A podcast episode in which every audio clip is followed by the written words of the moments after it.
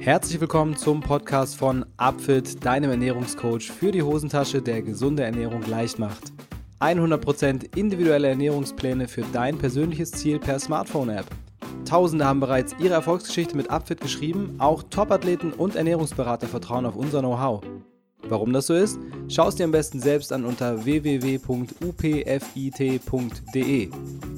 Wenn ihr, liebe Hörer, ein persönliches Ziel habt, das ihr gerne erreichen möchtet, sei es nun Abnehmen, Muskelaufbau oder auch eine gesunde Ernährung, dann versucht es doch mal mit einem Plan von Upfit. Mit dem Code SUPERLECKER bekommt ihr 10% auf euren Ernährungsplan im letzten Schritt des Warenkorbs. Und jetzt geht's los mit dem Podcast.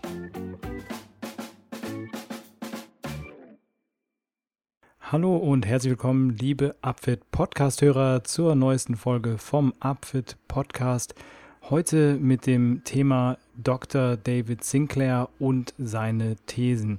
Dr. David Sinclair ist ein australischer Biologe und äh, Professor in Harvard für Genetik und er hat sich vorwiegend mit dem Thema Alterung und Mechanismen, die hinter der Alterung stehen, beschäftigt und hat in der letzten Zeit mit äh, Thesen wie, dass Alterungsprozesse komplett revidierbar sein und umkehrbar sein, für Aufsehen gesorgt. Und äh, was ich mache, ich habe mir mal seine Thesen und seine Ideen angeschaut und werde euch hier mal einen Überblick darüber geben, was David Sinclair, Dr. David Sinclair ähm, für Meinungen darüber hat, wie man das Altern bekämpfen kann und was für Mechanismen dahinter stecken. Also seid gespannt auf das Thema Dr. David A. Sinclair, wie man das Altern rückgängig macht oder zumindest die Uhr anhalten kann, heute im Upfit Podcast.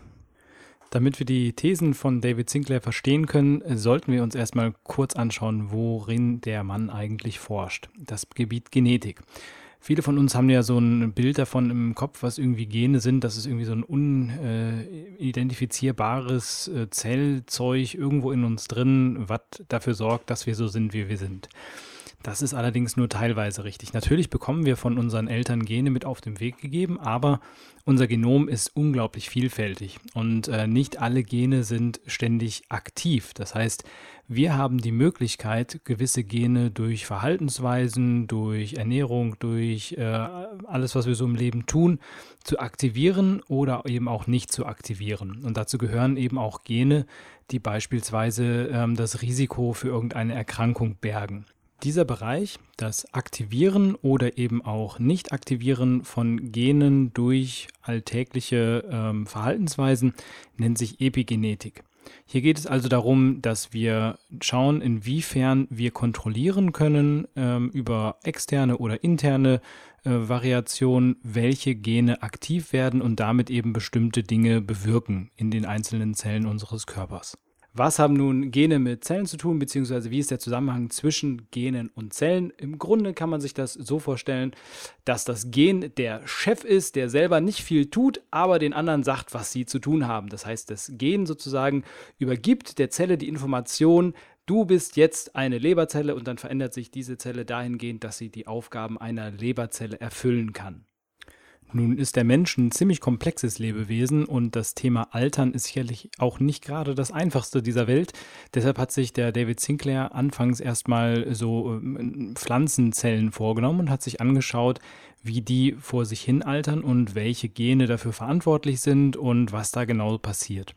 Und was er herausgefunden hat, ist, dass es ein paar, ein Set von Genen gibt, die auf eine bestimmte Art und Weise unseren, unser Genom schützen und äh, damit letztendlich dafür sorgen, dass der Alterungsprozess deutlich verlangsamt wird. Das machen die sowieso, die haben wir alle, diese, diese Gene. Wenn die aktiviert werden, dann machen die eben eine tolle Sache.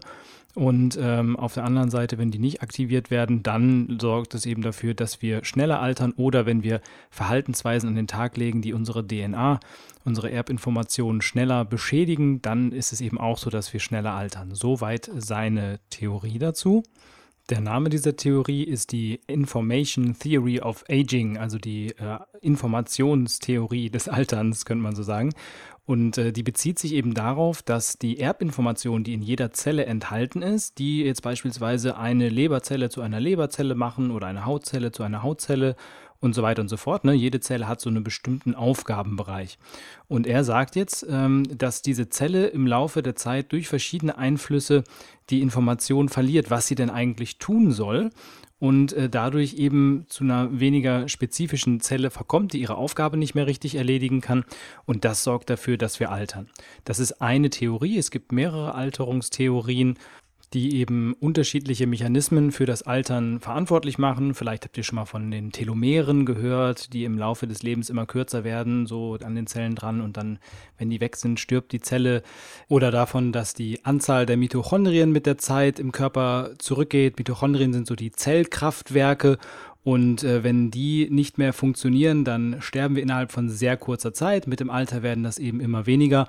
Auch das ist eine Theorie, die besagt, dass das Altern letztlich ein nach und nach Verlust von Mitochondrien ist.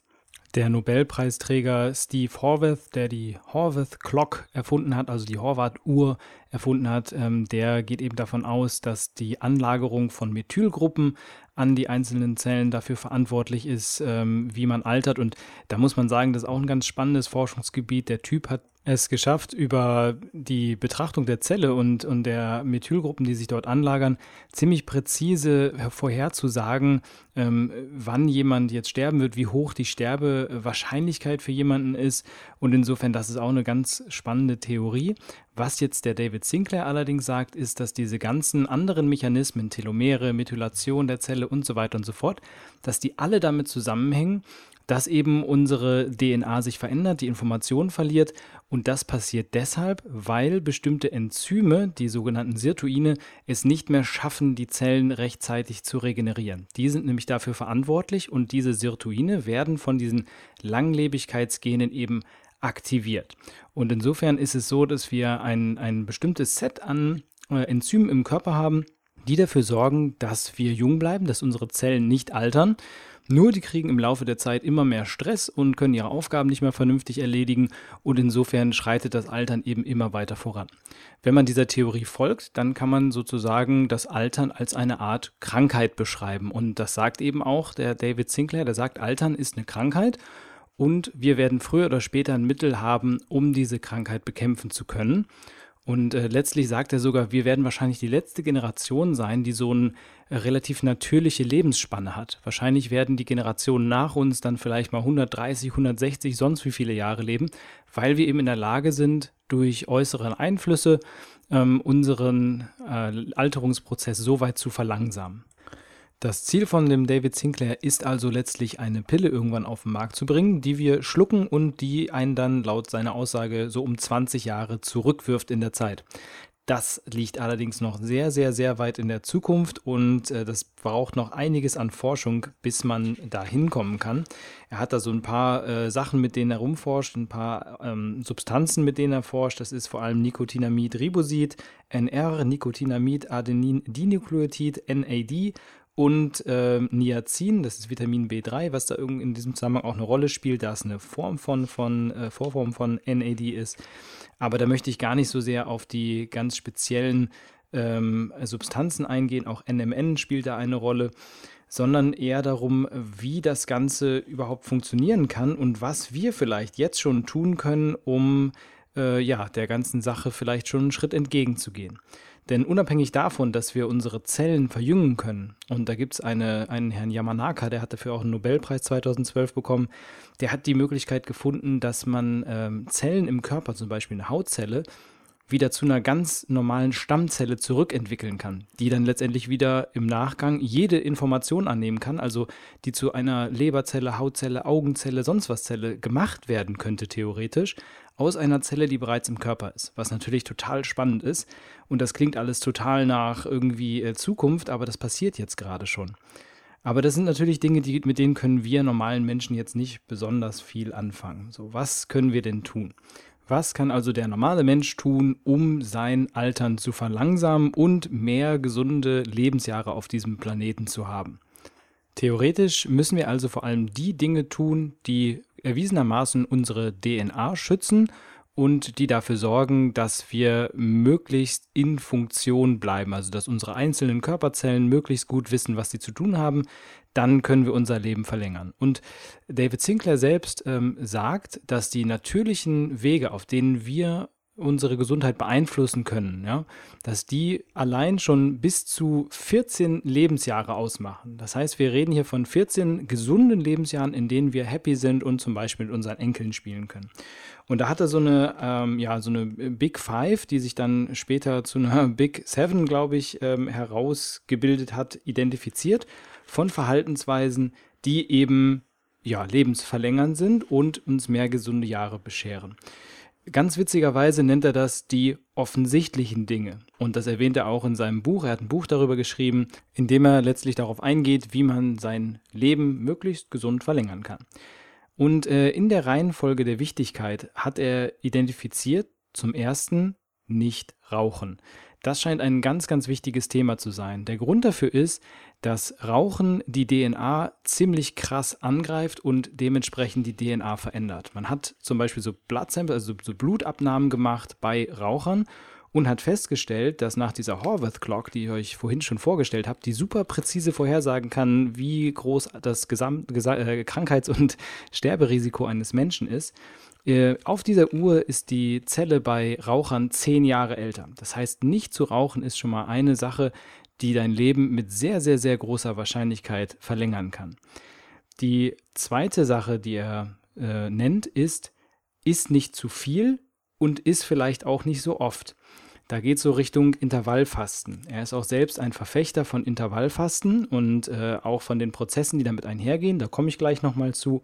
Aber seine Grundidee ist, ähm, wenn du isst, dann mach dich vielleicht so zu 80 Prozent voll. So, das ist so dieses Harahachibo, das ist auch von der Insel der, der äh, 100-Jährigen bekannt. Das ist so eine japanische Insel, auf der die Leute ähm, erstaunlicherweise fast alle über 100 Jahre alt werden.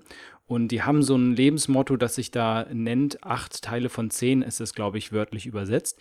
Und äh, das ist eben deren Grundidee zum Essen. Ist niemals 100% voll, sondern so acht von zehn.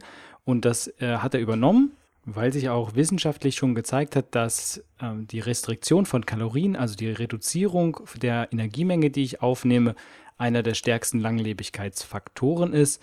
Und insofern haben wir da auch wieder einen sehr einfach zu vollführenden Punkt, der einem, ähm, ja, einem Faktor Langlebigkeit etwas dazugeben kann.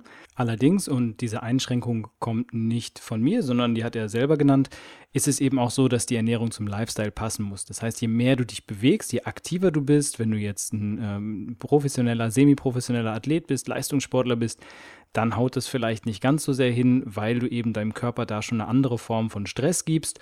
Und dieses Vorenthalten von Nahrung kann in dem Zusammenhang eben auch Stress sein. Das muss man ein bisschen auspendeln, aber für den normalen, sedentären Beruf mit relativ wenig Bewegung ist es eine vernünftige Idee, Intervallfasten zu machen und oder eben dieses 80% ähm, Sattessen zu vollziehen, damit man diese positiven Effekte aufs Altern auch für sich beanspruchen kann. Der dritte Punkt, der schließt sich dann so ein bisschen an den zweiten an, ist intensives Training. Und er meint damit ein intensives Training, was einen im besten Fall bis in die Hypoxie bringt. Hypoxie ist so Sauerstoffmangel, ganz grob gesagt. Das heißt, er möchte, dass der Mensch sich regelmäßig in eine Situation bringt, in der man ordentlich nach Luft schnappen muss, weil das dem Körper eben eine sogenannte ja, Überlebenssituation simuliert. Und das ist für den Körper wichtig, um eben die eigenen Abwehrkräfte zu aktivieren und bestimmte Mechanismen zu aktivieren, die eben auch den Zellschutz fördern. Über welche Form von Training man das letztlich erreicht, ist am Ende egal. Hauptsache ist, regelmäßig in so einen Zustand zu kommen, in dem man wirklich in schweres Atmen nach Luftschnappen reinkommt. Und ähm, er sagt dann eben auch, dass diese Bequemlichkeit, die in der heutigen Welt herrscht, dass die der größte Feind von Langlebigkeit ist, die wir haben. Also dieses ständige Verfügbarsein von Essen, dass wir da, wir brauchen nie zu hungern. Wir haben ähm, alle möglichen Möglichkeiten, ohne Bewegung überall hinzukommen. Wir haben Autos, wir haben Nahverkehr, wir brauchen uns eigentlich gar nicht bewegen beim Job, da sitzen wir in der Regel nur rum. Und äh, das sind alles so Dinge, die sind eigentlich für uns Menschen total kontraintuitiv und eigentlich schlecht für uns und für unser Genom und für unsere Entwicklung. Das heißt, diese Bequemlichkeit und diese Art Anstrengung im Alltag zu vermeiden, ist eigentlich total kontraproduktiv und wir sollten wieder dahin kommen, dass wir uns mehr anstrengen im Alltag so ganz normal, dass wir auch mal Phasen haben, in denen wir ein bisschen hungern und dass wir unseren Körper sozusagen dauerhaft immer so ein bisschen Stress aussetzen. Das ist so ein Zustand, der nennt sich äh, Hormesis und den möchte er generell fördern beim Menschen, weil er, weil er meint, dass diese leichte, leichte Form von Stress, die wir permanent haben, und hier reden wir nicht über so einen Alltagsstress, psychischen Stress, sondern wirklich körperliche Stressoren, denen wir uns regelmäßig aussetzen, dass die eben dafür sorgen, dass unser Körper zurückschlägt und eben diese Sirtuine aktiviert und darüber unsere DNA frisch und jung hält. Und das Ganze kann man fördern durch das richtige Essen. Und da sind wir bei seinem vierten Punkt. Da nennt er nämlich, das Richtige zu essen sei der nächste Punkt, um besonders langlebig und gesund lang zu leben. Und hier ist das Richtige, das, was man schon so oft gehört hat, sicherlich viel, viel Gemüse essen, den Fleischkonsum zu reduzieren und da auch vor allem auf mageres Fleisch zu setzen und letztlich ähm, auch auf Dinge zu verzichten, die den Blutzucker sehr schnell in die Höhe treiben. Also natürlich vor allem Zuckerwaren und Süßwaren selbst, aber auch Dinge wie äh, Reis, Nudeln, Kartoffeln, da so ein bisschen vorsichtig mit zu sein, dass man die immer mit ordentlichen Portionen von Fett oder eben auch Ballaststoffen zu sich nimmt, damit die den Blutzucker nicht so spiken, ähm, nicht so hochtreiben. Das bedeutet jetzt eine Mahlzeit, die hauptsächlich aus weißem Reis und Karotten besteht, hat beides einen relativ hohen glykämischen Index, wäre jetzt nicht so sein Essen der Wahl. Der Grund, warum er auch äh, so viel Gemüse empfiehlt zu essen, was wir im Übrigen auch tun, und ich glaube, jeder vernünftige Ernährungswissenschaftler der Welt tut dies, hat unter anderem den Grund der Xenohormesis, so nennt er das jedenfalls. Und damit meint er die Abwehrkräfte der Pflanzen. Wir kennen das als Polyphenole, so sekundäre Pflanzenwirkstoffe. Das sind in der Regel Abwehrstoffe der Pflanzen, die die gegen äh, Fremdeinwirkung einsetzen und die sind in diesen Pflanzen eben drin. Und die haben in den Pflanzen eine ähnliche Funktion wie bei uns diese Sirtuine haben. Das heißt, die verteidigen die Zellen. Und wenn wir die in uns aufnehmen, dann sorgen wir sozusagen dafür, dass wir deren Abwehrkräfte aufnehmen und unsere dadurch triggern. Und das ist ein weiterer Grund, den man so vielleicht noch nicht gehört hat, den ich auch ganz spannend fand, warum man viel Gemüse essen sollte. Der nächste Punkt, den er nennt, um die Lebensspanne zu verlängern, ist guter Schlaf. Auch das ist kein Geheimnis. Guter Schlaf ist sehr, sehr, sehr wichtig für uns. Sowohl für die geistige Erholung, aber auch für die Regenerationsprozesse in unserem Körper, in unseren Organen ist ein guter und ausreichender Schlaf total sinnvoll. Das heißt auch, der Dr. David Sinclair sagt euch, bitte schlaft sieben bis neun Stunden vernünftig pro Nacht und im besten Fall geht ihr lieber früher ins Bett, als später aufzustehen. Das ist für unsere biologische Uhr ganz sinnvoll. Und äh, letztlich hat er dann noch einen Punkt, der so ein bisschen weggeht von diesen ganzen körperlichen Dingen, die wir jetzt hier hatten und das ist, man soll sich mit positiven Menschen umgeben, also mit Menschen, die einen unterstützen und die einem helfen. Und da sind wir so ein bisschen im Bereich der ja, Psychosomatik, Psychoimmunologie, also allen möglichen Einflussfaktoren der Psychologie auf unsere Gesundheit. Und die sind inzwischen auch gut messbar. Da gibt es zahlreiche Studien dazu, inwiefern beispielsweise positive Gefühle, soziale Unterstützung, ähm, und viele andere Aspekte eben unsere Gesundheit direkt beeinflussen können und das eben auch, weil sie eben unser physiologisches System beeinflussen, also unsere Neurotransmitter. Wir empfinden ja Freude nicht einfach so, sondern das ist ein Gefühl, was vermittelt wird durch Ausschüttung von bestimmten Neurotransmittern, von bestimmten Hormonen. Und äh, da kann man eben ganz klar sehen, dass unsere Psyche, also unser Wohlbefinden, wie wir uns fühlen und mit wem wir uns umgeben, dass das einen ganz starken Einfluss hat. Insofern auch das ein wichtiger Punkt, den er dort nennt, für ein gesundes, langes Leben, sich mit den richtigen Leuten zu umgeben, mit denen man Spaß, Freude, Liebe und so weiter teilt, also positive Emotionen. Zusammengefasst lauten David Sinclairs Thesen für ein langes, gesundes Leben also als allererstes nicht Rauchen. Das schädigt deine DNA, macht dich älter und wird dafür sorgen, dass du früher stirbst. Das zweite ist, iss nicht zu viel und isst vielleicht auch weniger häufig. Mach ab und zu mal Intervallfasten. Zweimal die Woche Intervallfasten hat denselben Effekt, wie als wenn du das drei, vier oder fünf Tage machst. Und das lässt sich auf jeden Fall durchziehen. Und wenn du isst, dann kannst du auch ruhig mal so essen, dass du dich nur zu 80 Prozent satt fühlst. Das gilt natürlich gerade für Leute mit einem Bürojob und für Leute, die wenig aktiv im Alltag sind. Und da kommen wir schon zu Punkt 3. Intensives Training ist Pflicht laut Dr. David Sinclair. Das brauchen wir, damit wir unseren Körper in eine leichte Stresssituation bringen. Das tut übrigens auch das Fasten und das weniger Essen. Und diese leichte Stresssituation körperlich für unseren, äh, sorgt dafür, dass wir unseren Survival-Mode, unseren Überlebensmodus anwerfen, unser Körper zurückkämpft und letztendlich unsere Longevity Genes angeschmissen werden, die dafür sorgen, dass unsere DNA viel besser geschützt wird. Dann haben wir den vierten Punkt, der sagt, ist das Richtige, ist viel Gemüse, damit du auch Polyphenole in dich aufnimmst, die dafür sorgen, dass unser Zellschutz verbessert wird und ist äh, weniger Fleisch und wenn, dann ist vor allem mageres Fleisch und versuch nicht zu viel Zucker zu dir zu nehmen und auch andere Nahrungsmittel, die deinen Blutzucker hochtreiben, solltest du eher meiden. Letztlich musst du dann auch noch schauen, dass du genügend Schlaf bekommst und dass du dich mit Leuten umgibst, die dich hochziehen und die dir helfen und dich unterstützen.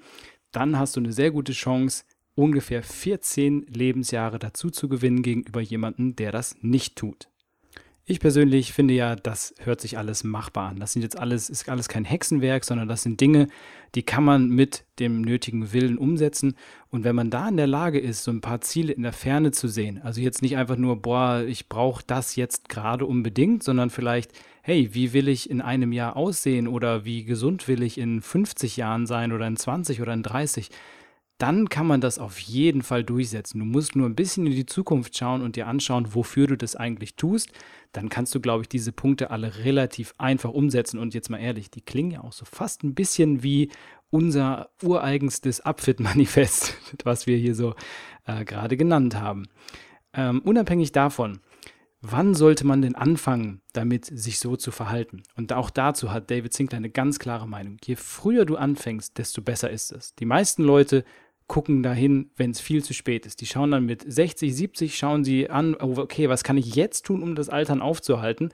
Und dann sagt er, ist es deutlich schwerer. Du kannst natürlich die Uhr verlangsamen, aber zurückdrehen können wir sie aktuell noch nicht. Das kommt vielleicht irgendwann, aber jetzt gerade geht es halt nicht. Und insofern ist es natürlich viel schlauer, sich frühzeitig damit auseinanderzusetzen. Das ist ein bisschen wie, wie Rente, wie für das Alter ansparen, ja, so ein bisschen, ein bisschen äh, vorsorglich schon mal was tun. Und das kannst du für deinen Körper eben auch tun. Und je früher du anfängst, desto bessere Ergebnisse hast du, desto jünger bleiben deine Zellen bis dahin und desto länger kannst du natürlich mit diesen gesunden Zellen und deinem gesunden Körper leben. Und auch hier können wir mal eine konkrete Zahl in den Raum schmeißen, die auch wieder nicht von mir stammt, sondern von David Sinclair. Er sagt, ungefähr 80 Prozent unserer gesunden Lebensjahre hängen massiv davon ab, wie wir unser Leben leben und nicht davon, was für äußere Umstände herrschen. Lebst du also ein gesundes Leben, dann wirst du sehr wahrscheinlich auch ein langes Leben und ein langes gesundes Leben führen können. Okay, zum Schluss möchte ich noch auf zwei Sachen eingehen, die ich äh, noch nicht so richtig erwähnt habe. Das eine ist, dass der ähm, Dr. David Sinclair für bekannt dafür geworden ist. Vielleicht habt ihr davon schon gehört, dass äh, Rotwein gesund ist. So, und diese Aussage bitte sofort wieder vergessen. Wird schwer. Nein. Warum vergessen? Weil er das natürlich so nicht gesagt hat, sondern das haben die Populärmedien aus einigen seiner Forschungsergebnisse gemacht. Was er getan hat, ist, er hat herausgefunden, dass ein bestimmtes Molekül aus Rotwein, und das heißt Resveratrol, dass das eine schützende Wirkung hat für unseren Körper. Also es ist ein sehr potentes Antioxidant und das hat in manchen Untersuchungen sogar schon positive Effekte gezeigt bei ähm, so, wenn man, wenn man Arterienversteifung hat, also die Durchblutung nicht mehr so gut ist, bei Alzheimer. Es hat natürlich nicht in allen Studien funktioniert, aber es ist ein ganz interessantes Molekül, was er da so gefunden hat. Und dieses Resveratrol, das stammt eben aus Rotwein. Jetzt haben wir das kleine, klitzekleine Problem, dass damit wir genug davon reinbekommen, müssten wir täglich ungefähr 100 Gläser Rotwein trinken. Und 100 Gläser Rotwein haben so auf der anderen Seite ein paar Downsides. Ähm, ja, allein der Alkohol, ne, da wisst ihr wahrscheinlich Bescheid und die Kalorien, die man damit dann zu sich nimmt. Und insofern, äh, Rotwein ist gesund, lässt sich so nicht halten, die Aussage, aber dieses Molekül ist auf jeden Fall ein interessantes, an dem auch rumgeforscht wird und das kann man sogar auch supplementieren. Er selbst macht das schon seit Jahren. Allerdings muss man darauf aufpassen, dass man dieses Molekül kalt lagert und lichtgeschützt lagert, weil es sonst seine Wirkung verliert und sogar gegebenenfalls negative Auswirkungen hat, wenn es sich verändert. Insofern, da ist sicherlich auch noch ein bisschen Forschung notwendig, bis man diese Dinge vernünftig supplementieren kann. Das gilt auch für die anderen Sachen. Also schmeißt euch jetzt nicht ins Internet und sucht irgendwie nach irgendwie äh, Resveratrol, Niacin, ähm, NAD, NR oder sonst was. Das wird euch im Moment gar nicht viel bringen, sondern versucht lieber die Tipps umzusetzen, die ich eben genannt habe. Das zweite, was ich noch mal kurz anschneiden wollte, ist das intermittierende Fasten. Das intermittierende Fasten ist eins der Lieblingsthemen von David Sinclair und das liegt unter anderem eben daran, an diesem Zustand der Hormesis, habe ich eben schon gesagt, diesen leichten Stress, den der Körper empfindet, dadurch seine Abwehrkräfte aktiviert, dann auch die Kalorienrestriktion, die damit häufig einhergeht und damit auch wieder weitere positive Einflüsse auf Langlebigkeit. Aber es gibt noch einen weiteren Effekt, den eben dieses Intervallfasten hat. Und das ist die sogenannte Autophagie. Das ist ein Zustand, der im Körper einsetzt, wenn er über längere Zeit gehungert hat. Das heißt, dann gehen so die, die Energielevel, der, die ATP-Produktion ähm, geht runter. Dann haben wir weniger freie Aminosäuren so im Körper rumschwirren, also weniger Eiweiße, die wir dann wieder verbauen können, weil wir ständig Zellen regenerieren müssen. Ein paar Hormone werden herunterreguliert und letztlich haben wir dadurch insgesamt äh, weniger Proteinsynthese im Körper. Das heißt, unser Körper kann weniger wiederherstellen und er muss sich dann in dem Moment die Proteine wieder irgendwo herholen. Und was er dann macht, er wirft so einen Prozess an, in dem ein Enzym rumläuft wie so eine Schere und die nicht mehr benötigten Zellreste, die überall so rumhängen, also einzelne Proteinstränge, ähm, die schneidet er mehr oder weniger raus und verwendet die dann, um wieder Regenerationsprozesse anschmeißen zu können. Das heißt, es ist so eine Art Säuberung. So, das ist wie wenn man die Festplatte defragmentiert. Da hängen irgendwo so Datenreste rum, die braucht kein Mensch, die belegen Speicherplatz und ähm, ja, die kann man verwenden, um letztendlich wieder positive Dinge im Körper zu bewirken. Und dieser äh, Effekt, der stellt sich eben ein, wenn man eine bestimmte Zeit lang hungert. Deshalb auch das Intervallfasten, habt ihr vielleicht schon mal mitbekommen. 16 Stunden nichts essen, nur 8 Stunden essen. Dann haben wir ziemlich sicher diesen Effekt der Autophagie ausgelöst, weil der in der Regel nach so 12, 13, 14 Stunden einsetzt.